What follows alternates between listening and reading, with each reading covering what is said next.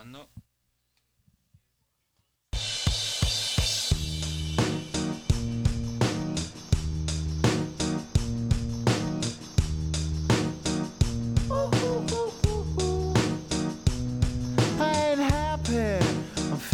Glad I got sunshine in a bag. I'm useless, but not for long. The future is coming on. I ain't happy. I'm feeling glad I got sunshine in a bag. I'm useless, but not for long. The future is coming on. It's coming on. It's coming on. It's coming Yeah. on. It's coming on. Finally, someone let me out of my cage. Now, time for me is nothing cause I'm counting no ¿Sabes qué, eh, Harry? Eh, creo que con esta canción vamos a arrancar todos los días ya. Está buena. Eh, Alejandro Campos Es de las con nosotros hoy. Este, ¿Sabes por qué? He notado que esta canción, los chavorrucos, y bueno, yo ya soy más que chavorruco, ¿no? Yo tengo 49 años, pero creo que los de 49, 50 años la conocemos y los jóvenes como tú, de 30, 27, por ahí, ¿cuántos Sí, años tienes? 25. 25, también se acuerdan Sí. de porque eran unos, unos bebés ustedes, ¿no? Sí. Y me voy a ir más lejos. Mi hija tiene 12 y, la, y se la sabe. Entonces esta como que sí queda, Es de las buenas. sí, Es de las canciones buenas que no importa la generación. puedes, pues la tuviste que haber escuchado si escuchabas así como que rock Sí. o música del momento. Estos se llaman gorilas, que en sí no es una banda como la conocemos. O sea, no es una banda, son varios eh, músicos de diferentes agrupaciones que hicieron este proyecto llamado Gorilas. En realidad son unos gorilas tocando, ¿no? sí. Los videos musicales de ellos no, no salen ellos, salen unos gorilas tocando. La canción se llama Clint Eastwood en referencia a ese gran actor que todavía vive, eh, del bueno, el feo y el malo. Y en general son muy buena, muy buenos videos, muy buenas animaciones, ¿eh? Sí. La, la calidad y las referencias culturales que tienen. También. Ojo, sí, sí, me sí. gusta. Si usted los quiere ver en concierto, pues no se le va a hacer, pero porque van a ser puras animaciones, como dice Alejandro Campos. Así arrancamos eh, Círculo de Espera hoy. Eh, no es verdad, no lo vamos a tener toda esa canción. Si usted quiere escuchar alguna melodía aquí en Círculo de Espera, nos puede mandar un mensaje a Armando Esquivel ahí en Facebook o en Twitter. Y con gusto arrancamos con su melodía favorita. Este es Círculo de Espera eh, Radio. Estamos el lunes eh, 14 de marzo ya. Muy contentos porque ya arrancó la pretemporada en grandes ligas. Ya arrancó la pretemporada en Liga Mexicana de Béisbol con los Toros de Tijuana. Y, tenemos una noticia también que usted ya se enteró porque le di el adelanto la semana pasada y hoy tendremos una entrevista con el presidente de la Liga Norte de México.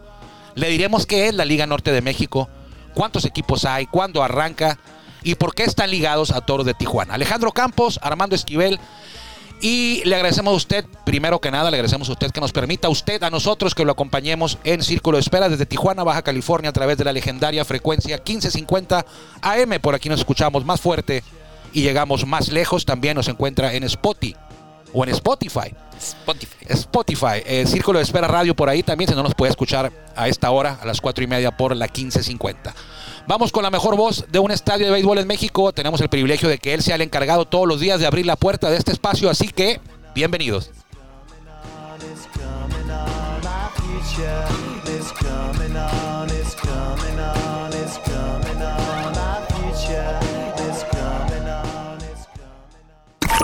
Ya estamos en el círculo de espera. Acompáñanos a tomar turno y hablar de béisbol con un toque relajado. Aquí empieza Círculo de Espera. de espera.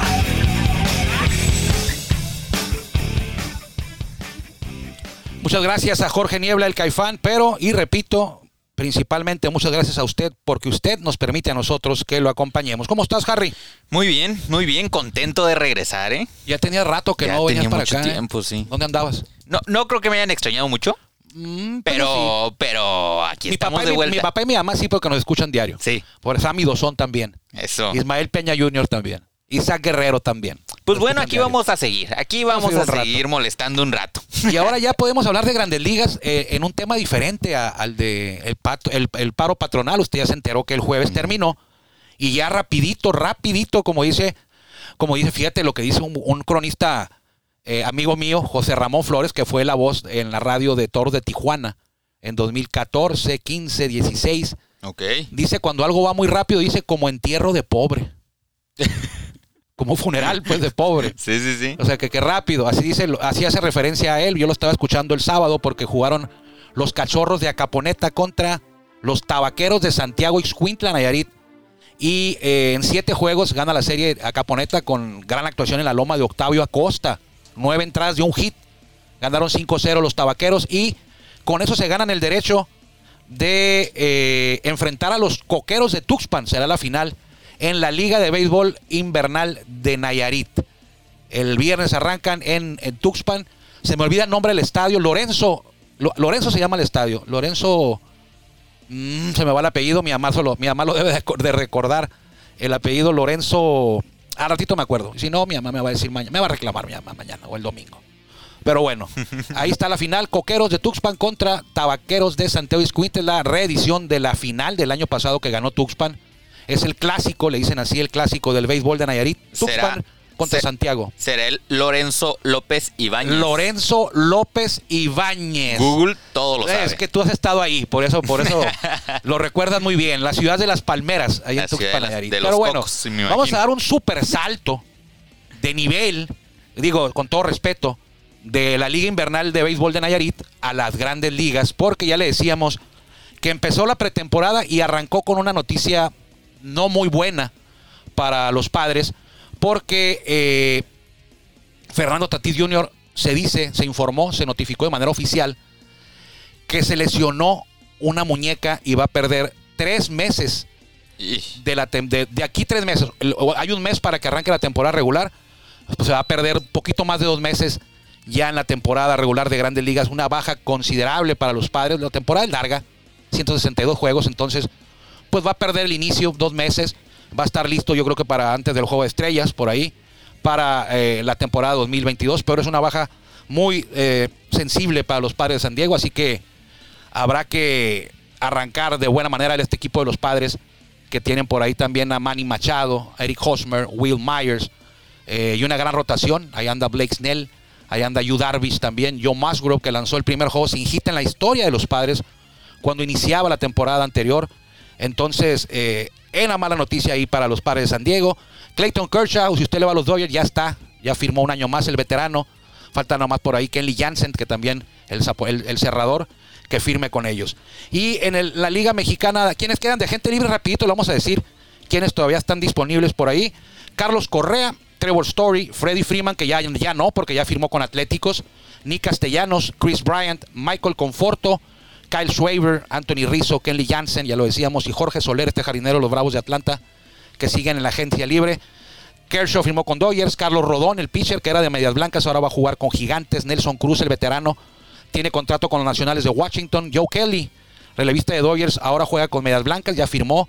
Josh Donaldson, Isaiah Kinner Falefa y Ben Rodbred pasaron a los Yankees a cambio de Gary Sánchez y Gio Urshela, eh, que los mandaron de mellizos. Esto, Gary Sánchez y Gio Urshela pasan a mellizos y a los Yankees, eh, Josh Donaldson, que fue MVP hace poquito, eh, Isaiah Kinner Falefa y Ben Rodbred.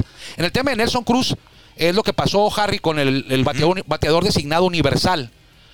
En la Liga Nacional va a haber bateador designado y ahora jugadores como Nelson Cruz pueden alargar su carrera jugando en la Liga Nacional también, porque ya hay bateador designado universal y ellos son bateadores designados nada más, como Albert Pujols, como Nelson Cruz, y pueden jugar ahora en las dos ligas, no solamente buscar chamba en la Liga Americana. Es, lo, es lo que yo decía que me, que me agradaba, que no queremos ver a los pitchers batear, preferimos ver a Nelson Cruz. ¿Tú prefieres ver a, a un pitcher batear con nacionales o a Nelson Cruz? Pues yo creo que a Nelson Cruz, ¿no? Es que, es que yo creo que era, era un poquito No empieces, el morbo, Harry. ¿no? Era un poquito el morbo de querer ver a los pitchers, de, de, de ver a, a ver qué tal le va, a ver cómo le va a Julio Urias, Bueno, ¿no? No, no me vas a convencer.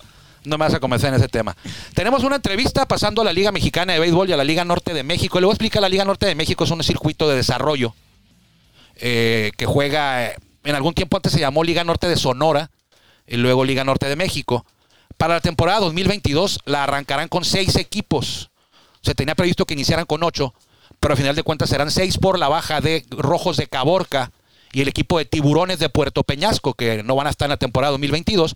Sin embargo, eh, se da el ingreso del equipo de Bucaneros de Los Cabos. O sea que van a ser seis.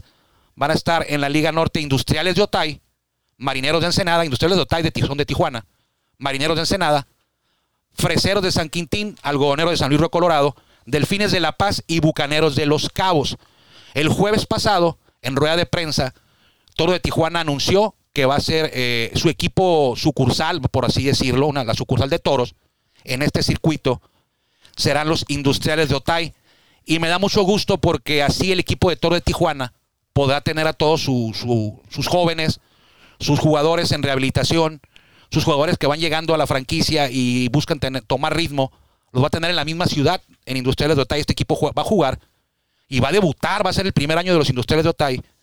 Va a debutar en el estadio Ángel Camarena Romo, ahí en la mesa de Otay, por eso se llaman Industriales de Otay. La zona de Otay, usted sabe, si es de aquí de Tijuana, que es una zona, la primera zona industrial, ahí está, la- lo que fue la ciudad industrial en Otay. Así que los toros, Olmecas y Piratas, esos tres equipos trabajarán con Industriales de Otay.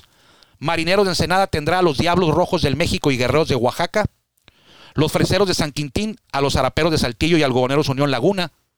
Los Algodoneros de San Luis Río Colorado trabajarán con el Águila de Veracruz y Sultanes de Monterrey. Los Delfines de La Paz lo harán con Pericos de Puebla y Mariachis de Guadalajara. Y los debutantes también, Bucaneros de Los Cabos, tendrán ah, como equipos de Liga Mexicana de Béisbol a los Leones de Yucatán y a los Bravos de León. Le explico rápido por qué tienen estos convenios.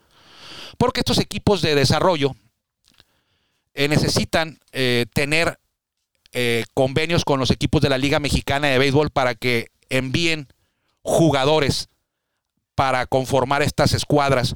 En el caso de Tijuana, estarán, en el caso de Industriales de Otay, ya le decía que están los Toros, los Olmecas y los Piratas trabajarán con Industriales de Otay. La temporada arranca la última semana de abril.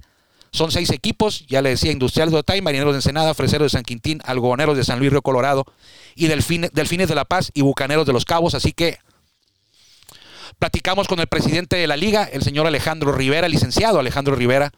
Tenemos una entrevista que le hicimos el jueves, que se las prometimos desde el viernes. Y aquí lo vamos a dejar, pues son por ahí de cuatro o cinco minutos con Alejandro Rivera, presidente de la Liga Norte de México, que por cierto, esta liga no funcionó en el 2020 por la pandemia y en el 2021 también por la pandemia. En el 2020 no jugó la Liga Mexicana de Béisbol, no jugó la Liga Norte de México. En el 2021 sí jugó la Liga Mexicana de Béisbol, pero la Liga Norte de México todavía no pudo funcionar, to- todavía por el remanente de la pandemia. No se ha ido la pandemia, pero bueno, ahorita en 2022 ya está un poquito más controlado. Sí. Pero ellos no jugaron dos años, así que están regresando luego de dos años esta Liga Norte de México y parece que viene con todo. Ahora sí vamos con Alejandro Rivera, presidente de la Liga Norte de México. Regresamos después de la entrevista. Un resultado de lo que se ha venido, o sea, estamos cosechando lo que se ha venido sembrando. Ya tenemos eh, la, la colaboración, estamos muy cerca de firmar la colaboración con Liga Mexicana de, de Béisbol. Entonces, lograr esa afiliación histórica y hacer compromiso de Liga Mexicana hacia Liga Norte. Ese es el primer paso. Y luego dar este paso en ser testigo en una firma de un convenio en donde Toros de Tijuana, que es el campeón, que firme con Industriales Otay, con qué equipo de Liga Norte de México, pues nos mucho, enorgullece mucho, pero también es mucho compromiso, por eso estamos trabajando fuertemente, pero muy contento de que se dé que un equipo de Tijuana, eh, que es Industriales Otay, que pertenece a Liga Norte de México, trabaje con el campeón Toros de Tijuana. Fue mucho el reto, pero no nos quedamos, no nos quedamos pausados, estábamos, estuvimos trabajando, fueron decisiones muy difíciles, mala del 2021, el que el cancelar esa temporada fue muy difícil, pero pues ya estamos de regreso, la temporada ya es inminente, regresamos regresamos con mucho mejor relación, dos años trabajando de la mano en mesas de trabajo con Liga Mexicana de Béisbol, Eh, por lo tanto muchas novedades, eh, muy contento, Eh, tan, buena la relación y ya la afiliación es inminente también con Liga Mexicana de Béisbol, que el Ampalleo Liga Norte de México para esta temporada 2022 van a ser cuartetas y todas las cuartetas vienen, son ampalles de Liga Mexicana de Béisbol. En este caso en juntas con Horacio de la Vega y con Gabriel Medina, nos han comentado que va a estar observando el ampalleo Liga Mexicana y nosotros tenemos esa opción en caso de que un umpire se lesione o tenga algún otro impedimento para poder estar en, en Liga Mexicana de Béisbol. Esos umpires van a estar en Liga Norte de México. Entonces, muy contento, venimos muy fuertes. eh, seis plazas, pero seis plazas muy sólidas. Tenemos el nuevo equipo que es Bucanero Los Cabos. Entonces, muy contento, muy bien. Lo que pasa es que esas plazas dependen mucho inici- de gobierno, por lo tanto, no se les dieron las condiciones y nosotros eh, preferentemente nos gusta trabajar con iniciativa privada porque ese es el tipo de inestabilidad que le puede brindar eh, cuando tienes plazas que dependen de apoyos económicos por parte del gobierno. En este caso, claro que estamos agradecidos en estas seis plazas porque tenemos el apoyo de las tres instancias de gobierno, no hay que confundirnos, municipal, estatal y federal, pero no depende el equipo de una partida del, del presupuesto de egresos para que pueda participar el equipo, que eso fue lo que sucedió con ellos. Entonces, eh, digo, nos, nos, sí nos, nos puede eh, que, que no hayan entrado, pero tenemos seis plazas muy sólidas y tenemos, creo que va a ser una temporada muy espectacular. Tenemos nuevos retos con Liga Mexicana y mesas de trabajo que se han venido trabajando. Vamos a aumentar el, número de, jugadores de convenio, por lo tanto, pues creo que venimos más fuertes que antes. Todos tienen, eh, nomás te- las- hasta los que están firmados ya es ahorita todos de Tijuana, obviamente con Industriales y, y, y Olmecas de Tabasco y Piratas de Campeche también viene para Tijuana.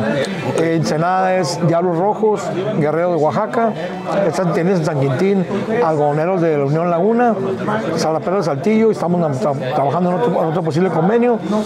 Tenemos en, La Paz está Pericos de Puebla, eh, Mariachis de Guadalajara, en Los Cabos está eh, Leones de Yucatán, Bravo de León está trabajando en otro posible convenio, y el campeón que es Algonero San Luis, que tiene a Sultanes de Monterrey y, y el Águila de Veracruz. Esperen muchas cosas, venimos, estamos trabajando, próximamente lanzaremos la aplicación Liga Norte de México para todos los directivos, medios, jugadores, donde nos va a llevar al play by play, nos va a llevar a las estadísticas, nos va a llevar a todo, ya, ya al alcance de tu teléfono vamos a tener eso, vamos a tener los juegos en streaming, todos los juegos, y vamos a tratar de lograr alguna revisión, algún replay.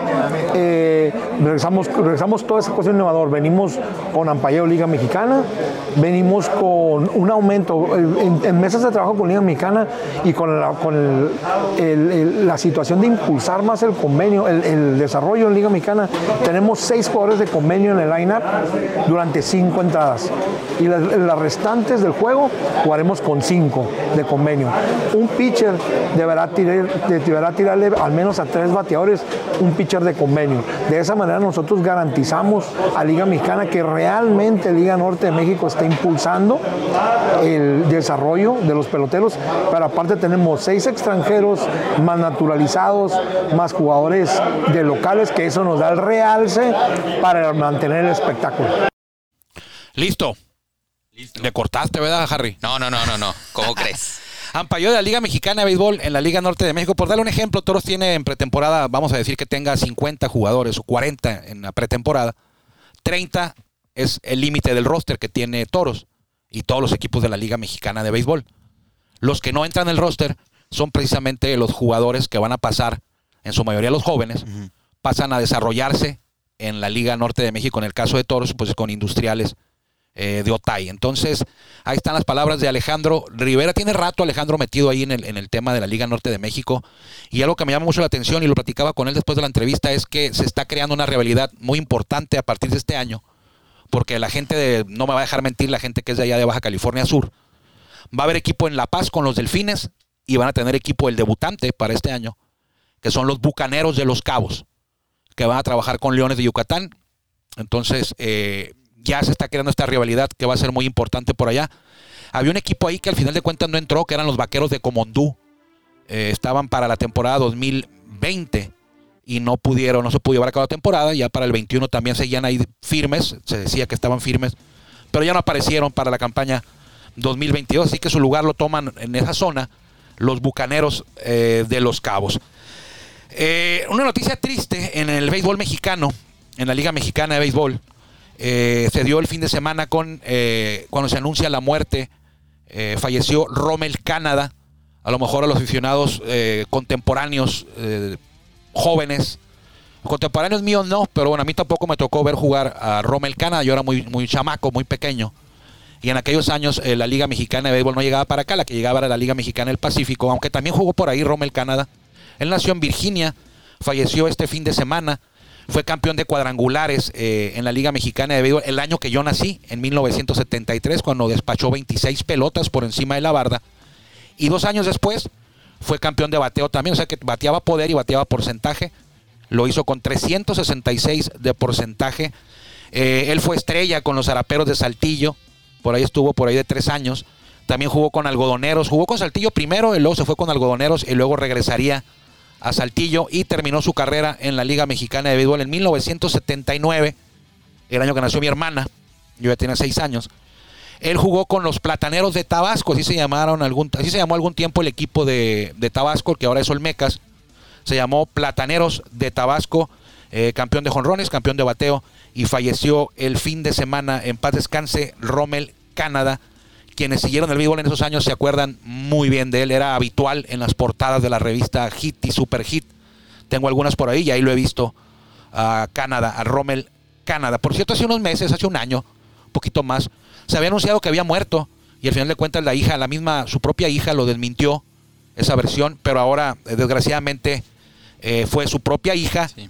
la que dio este anuncio y confirmó la muerte de su señor padre, eh, Rommel Canadá, en paz descanse, eh, histórico, gran pelotero. No está en el Salón de la Fama, creo que no está en el Salón de la Fama, pero el tiempo que estuvo aquí, que fueron por ahí de siete años, se convirtió en una estrella en las dos ligas de béisbol, la Liga Mexicana de Béisbol y la Liga Mexicana del Pacífico. Un poco más agradable la noticia, los acereros de Monclova o acereros del norte, que es el nombre oficial, presentaron ya en rueda de prensa y ya están trabajando en la pretemporada eh, el Kung Fu Panda Pablo Sandoval, el tercera base que fue campeón con Gigantes de San Francisco y MVP de una serie mundial. Y también el jardinero Josh Reddick. Ya están trabajando con Monclova, Harry. ¿Tú, te da miedo Monclova ti? Está, está Sí te da- complicado. sí te da sí, respeto. sí, sí, sí, sí, sí. Sí, hay que tener cuidado. Sí, sí, piensas en Monclova, ahorita se te viene a la cabeza inmediatamente Josh Reddick y, y el Pablo Fu Panda. Sandoval. Ya no está Bartolo Colón, ya no está George Lowy, ya no están, ya se retiró José el Chapo Amador, pero está Chris Carter, está Mejía, Poder Addison el Russell, tiene. sí, Addison Russell. Tienen buen, bueno, no va a estar Bruce Maxwell, el catcher que fue campeón con Mm. ellos, no va a estar, pero se- sin duda que este equipo va a dar mucho de qué hablar junto a los Toros de Tijuana, que son creo los favoritos para quedar campeones. Uno de los dos tiene que ser, no pueden ser Sí. los dos en la Liga Mexicana de Béisbol. Y también algo que me llamó la atención y lo quería comentar contigo. Olmecas de Tabasco el fin de semana inició su pretemporada. Y me llama la atención que lo hicieron al modo del fútbol. Iniciaron su pretemporada en Miramar, una playa. Mm. Hacen trabajos de playa. O sea, sí sirve ir a la playa. O sea, ¿por qué en grandes ligas no ves que andan los jugadores en- pretemporada? Grandes ligas Sí. haciendo pretemporada en la playa. ¿Por qué no van a la playa? Pues se supone, sirve. se supone que son trabajos de recuperación o para volver a tomar ritmo, porque en la playa todo es más pesado, empiezas a sentirte un poco más ligero. Eso es lo que se supone. Es porque el fútbol es algo normal, Sí, ¿no? Es muy normal, sí. Si se van a la playa y hacen pretemporada en la playa en béisbol, sí, apa, sí, sí, sí lo vamos sí lo hemos visto. Pero digo, yo veo grandes ligas, que es el máximo nivel del béisbol, y yo no veo que anden los Dodgers No. o los Yankees haciendo pretemporada en la playa de Miami. O sea, de hecho, la Liga de la Toronja pues es en Florida, ¿no? Pero la Liga del Cactus es en Arizona, ahí ni playa hay. A lo mejor no los veo que vayan a las dunas. con el tipo de deporte, ¿no? En el fútbol tienes que estar corriendo 90 minutos. Pues puede ser. Sí, porque yo nunca vi a los indios de Ciudad Juárez haciendo pretemporada en las, en las dunas de Samalayuca, por ejemplo. Sí, sí, sí. Que no las conoces, pero, pero son unas dunas que hay ahí en- cerca de Ciudad Juárez, por ahí por norte de Chihuahua. Entonces sí me llamó la atención eh, ver que, que están haciendo pretemporada en la playa, pero bueno, al final de cuentas es, es trabajo, es preparación, si así lo consideran el cuerpo técnico, el, el grupo de trainers, que es beneficioso y que ahí les va a ser mejor entrenar en la playa, alejados, eh, acuartelados en una playa. Sí, tal vez fue una, una situación que ya tenían premeditada, que dijeron, a ver, ¿qué, qué es lo que necesitamos Sí. en este torneo? Y Ocupamos que estén mejor en, for- de de mejor, en mejor forma física. Sí. Vámonos a la playa. Ajá. Y le metemos una semana de puro físico Ajá. en la playa. Les va a servir más que estar en el, en el estadio Sí. entrenando. Eso puede ser también. Ya lo veremos si el físico aguanta ahí en Tabasco, porque creo que es el único que anda en la playa. También Tigres, creo que va a ir a Mazatlán. Tigres arranca. Oye, Tigres, qué, qué flojonazos, ¿eh? ya, hasta el 21 de marzo van a arrancar la 21 de pretemporada. Ya Un- todo- un mes antes. Bueno, Monclova exagera. Monclova inicie. tiene como después de Navidad, ¿no? En, en pretemporada. tiene por ahí de un mes en pretemporada los acereros de Monclova. Eh, pero bueno, cada quien entrena como, como quiere. Los toros hacían entrenamientos en Arizona. Hoy no se ha podido estos años por la pandemia y ahora por el paro patronal. Pero lo van a hacer en Tijuana y en la Ciudad de México y Puebla, en la altura, como los boxeadores. Harry, nos vamos. Nos vamos. Saludos a Otay, a la mesa de Otay, donde van a jugar los industriales, ahí cerca donde vive mi mamá y mi papá. Un saludo a por todos ahí los van a jugar. Y nosotros nos encontraremos por aquí mañana, si Dios quiere, en Círculo de Espera Radio. Le agradecemos como siempre que nos haya permitido a nosotros lo acompañáramos a usted aquí en Círculo de Espera. Que le vaya bien. Gracias por acompañarnos en el Círculo de Espera. Nos escuchamos próximamente. Círculo Espera.